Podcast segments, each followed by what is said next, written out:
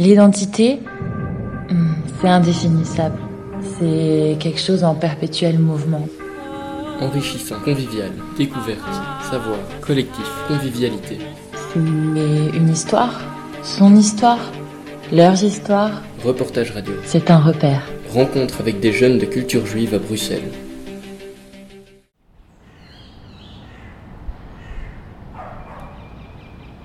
Après plusieurs tentatives pour contacter Anton Israël, on s'est finalement rencontré au Parc Royal un matin. Avant que vous écoutiez cette interview, je tiens à préciser que son point de vue est subjectif et ne représente en aucun cas l'ensemble des points de vue des jeunes des communautés juives de Bruxelles. Le matin de notre rencontre, la ville était calme et on pouvait entendre les oiseaux chanter.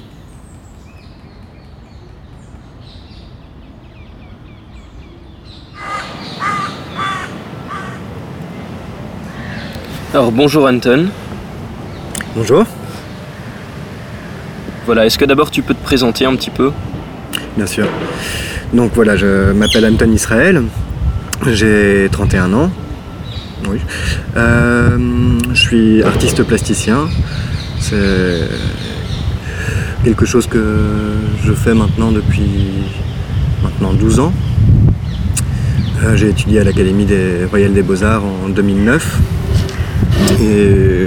J'ai arrêté mes études en 2012 et à partir de là, j'ai commencé à, travailler d'abord dans l'événementiel et puis dans le milieu culturel, tout en continuant aussi à, pratiquer euh, mon, travail d'installation et à faire des, expositions. Puis des choses qui m'ont permis aussi de voyager, de faire des résidences et de rencontrer beaucoup de gens.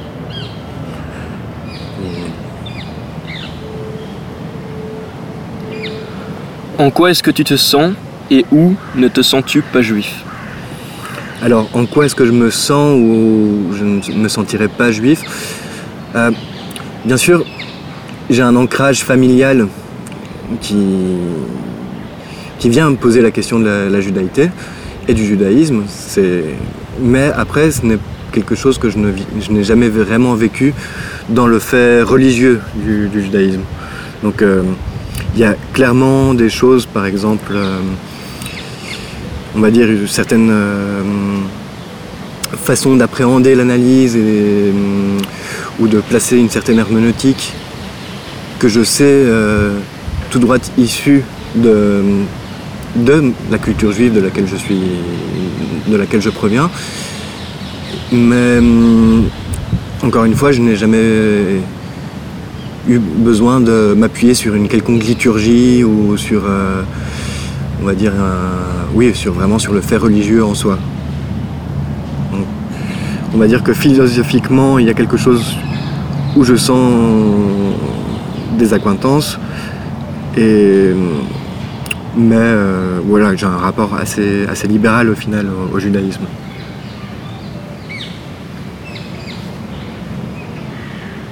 Est-ce que tu as toujours vécu à Bruxelles Et sinon, où as-tu vécu Alors, est-ce que j'ai toujours vécu à Bruxelles ou, ailleurs euh, Je suis né à Bruxelles, mais euh, vraiment dès ma toute petite enfance, mes parents et moi sommes euh, partis s'installer à Valparaiso, au Chili où mon père, qui lui aussi est artiste, euh, avait gagné une bourse pour la production d'une exposition et, on y est resté donc euh, entre 1988 et 1992 si je ne me trompe pas. Donc on est arrivé au Chili vraiment à la toute fin de la dictature, pendant le référendum. Et hum, c'est là que j'ai passé ma toute petite enfance. On a eu un bref passage à Barcelone et tout le reste de ma vie, enfin je veux dire tout le reste de mon enfance, de mon adolescence et, et de. Je l'ai passé à Bruxelles, donc je, je me sens et je me considère réellement comme bruxellois.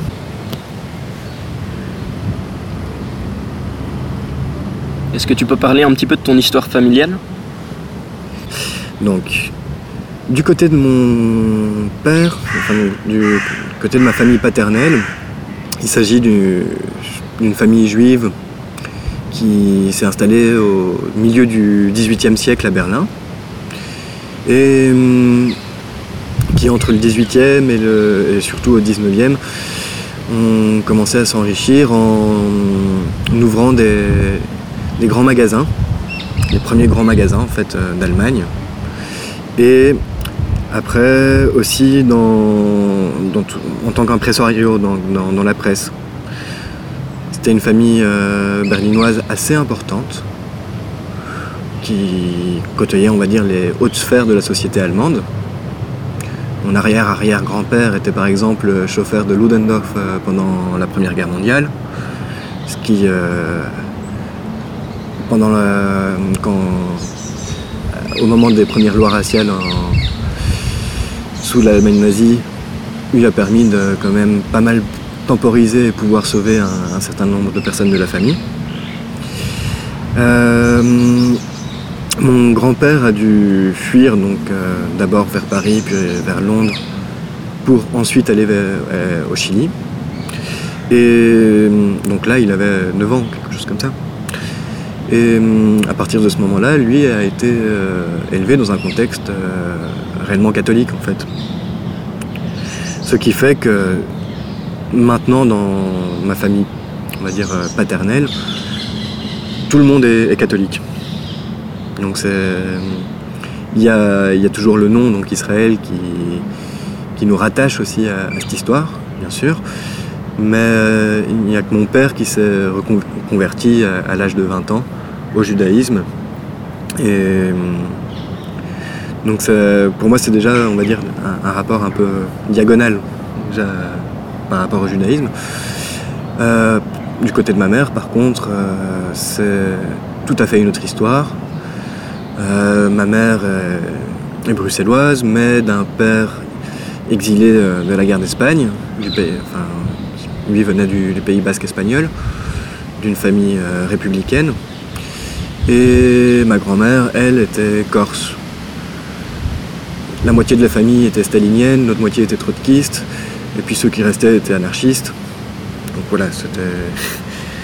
On va dire, euh, la question religieuse, là, pour le coup, était assez vite réglée. Euh, donc voilà, moi j'ai toujours été un peu dans. à ce croisement-là, en fait.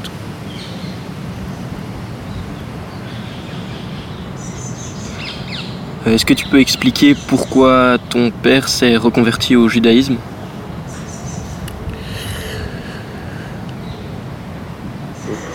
Je pense que mon père, euh, à ce moment-là de, sa vie, avait besoin de reconnecter justement avec son nom, avec, euh, avec son histoire familiale. Et hum, de s'inscrire un peu dans la continuité de cette histoire-là aussi.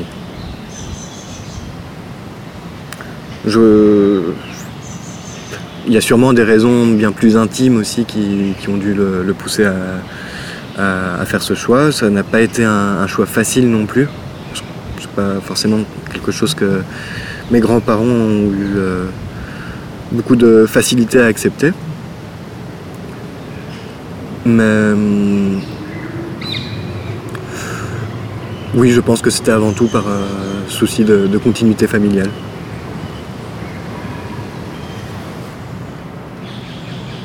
Est-ce que tu as eu une éducation très marquée par la culture juive euh, À vrai dire, pas réellement non plus, dans le sens où, mon père donc, nous emmenait à la synagogue euh, quand, on était petits, mon petit frère et moi. Euh, je me souviens avoir pris beaucoup de plaisir à certaines fêtes. Enfin, par exemple, euh, moi j'adorais quand on fêtait Soukot ou, ou Kippour. Enfin, mais hum, c'était pas forcément quelque chose euh, qui, structurait plus que ça nos, vies à, Solal et moi. Donc euh, Solal, mon petit frère. mais c'est vrai que s'il y a eu un moment dans ma vie où je me suis senti peut-être juif, c'était bien pendant mon enfance.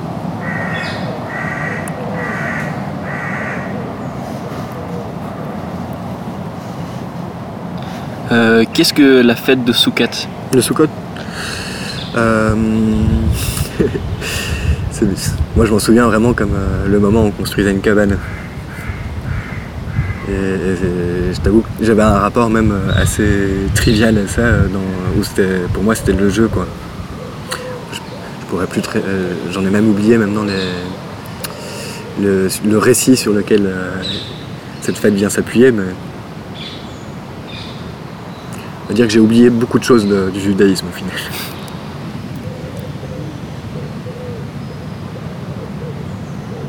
Est-ce que tu peux me dire quelle était la fête la plus importante pour toi quand tu étais petit? Alors la fête la plus importante pour moi euh, quand j'étais petit, sans aucun doute, c'est Hanouka, ça c'était sûr. Surtout que hum, voilà, c'était un peu notre Noël à nous. Et mon père avait institué quelque chose où il nous offrait que des livres. Donc pendant ces huit jours, plus euh, c'était exponentiel, le premier jour on avait un livre, le deuxième jour on avait deux livres, le troisième jour trois livres, jusqu'à arriver à huit livres. Et du coup on a vite eu une bibliothèque assez fournie en fait. Et oui ça c'était euh, pour moi une espèce de Noël euh, en apothéose quoi.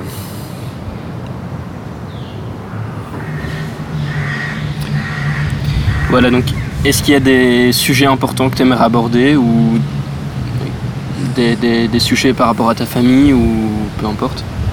Alors oui, la figure de mon grand-oncle, euh, de mon arrière-arrière-grand-oncle, excusez-moi, euh, Wilfried euh, Israël, qui, dans la famille a une place toute particulière. Donc lui était en charge des du grand magasin sur la Alexanderplatz, le Nathan Israel Kaufhaus. Et hum, bah, bien sûr, euh, le magasin a dû fermer assez rapidement après l'arrivée des nazis au pouvoir. Et la réaction de, Wilfried a été, bah, à mon sens, vraiment exemplaire. C'est qu'il a hum, offert un visa à tous ses employés, on parle bien quand même de 300 personnes, pour pouvoir quitter l'Allemagne. Tous n'étaient pas juifs non plus. Et hum, donc on parle d'une valeur, euh, enfin s'il fallait euh, un visa à l'époque coûterait actuellement entre 50 et 60 000 euros. Et avec, euh, ça, il aura aussi versé l'équivalent de deux ans de salaire. Après ça, lui est parti, d'Allemagne, s'est réfugié à Londres, où il s'est engagé dans le MI6, donc le service secret euh, britannique, et a commencé à, instaurer un réseau en fait pour pouvoir sortir les enfants juifs des territoires occupés vers l'Angleterre ou les États-Unis ou vers euh, la Palestine. Et hum, apparemment, on parle de entre 10 et 15 000 enfants qui ont pu euh, être sauvés comme ça. Euh, il y a un musée maintenant euh, avec, en Israël, non pas tellement sur le personnage, mais qui, montre sa, collection d'art oriental qui était assez, assez fournie. Et hum, voilà, dans la famille, ça, a toujours été une grande référence.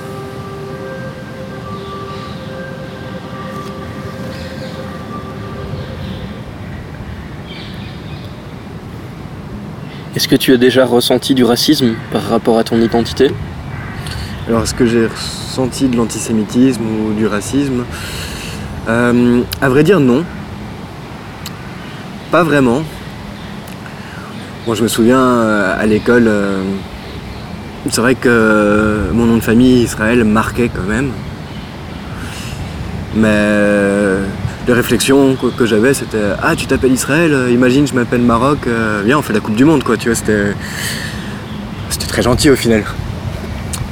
Euh, non, à vrai dire, j'ai toujours.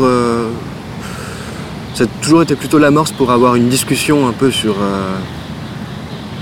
des discussions politiques en fait sur. sur.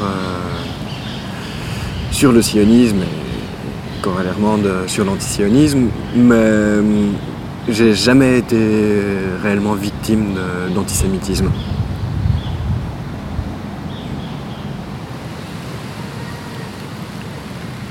Quelle position est-ce que tu prends par rapport à la question israélo-palestinienne?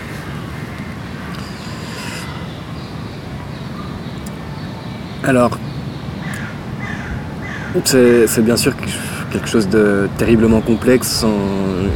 J'aurais sûrement une, autre opinion en, vivant en Israël. Euh, mais à mon sens, euh, le gouvernement actuel en Israël a tout du fascisme. Et euh, il commence à y avoir une espèce de, grand écart moral dans la, par exemple dans dans le problème lié aux colonies, euh, enfin, euh, au, contrôle. Enfin, c'est pas pour ça en soi que je sois pro-palestinien non plus. Même si, d'une certaine façon, ma sympathie va plutôt vers, euh, vers la lutte palestinienne que dans la défense de l'État d'Israël. Est-ce que tu pourrais un jour aller en Israël? Alors c'est vrai que pour le moment je n'ai jamais été en Israël. Euh, il y a quelques années j'aurais répondu non, je n'ai aucune envie d'aller en Israël parce que ça me suffisait d'en porter le nom. Euh, maintenant j'ai l'impression qu'il y a quand même euh, des, choses qui commencent à se déplacer un peu dans... je pourrais avoir par exemple des, opportunités pour aller travailler là-bas pour des expositions, des choses comme ça. Donc pourquoi pas? Mais pour moi, il n'y a pas une envie euh, profonde et, marquée d'aller en Israël.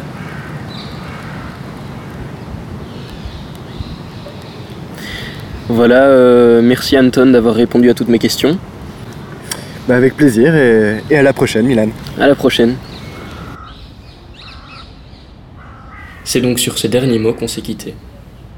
Une interview réalisée par Milan Castelin dans le cadre des ateliers radio organisés par Magma ASBL, soutenu par Equal Brussels.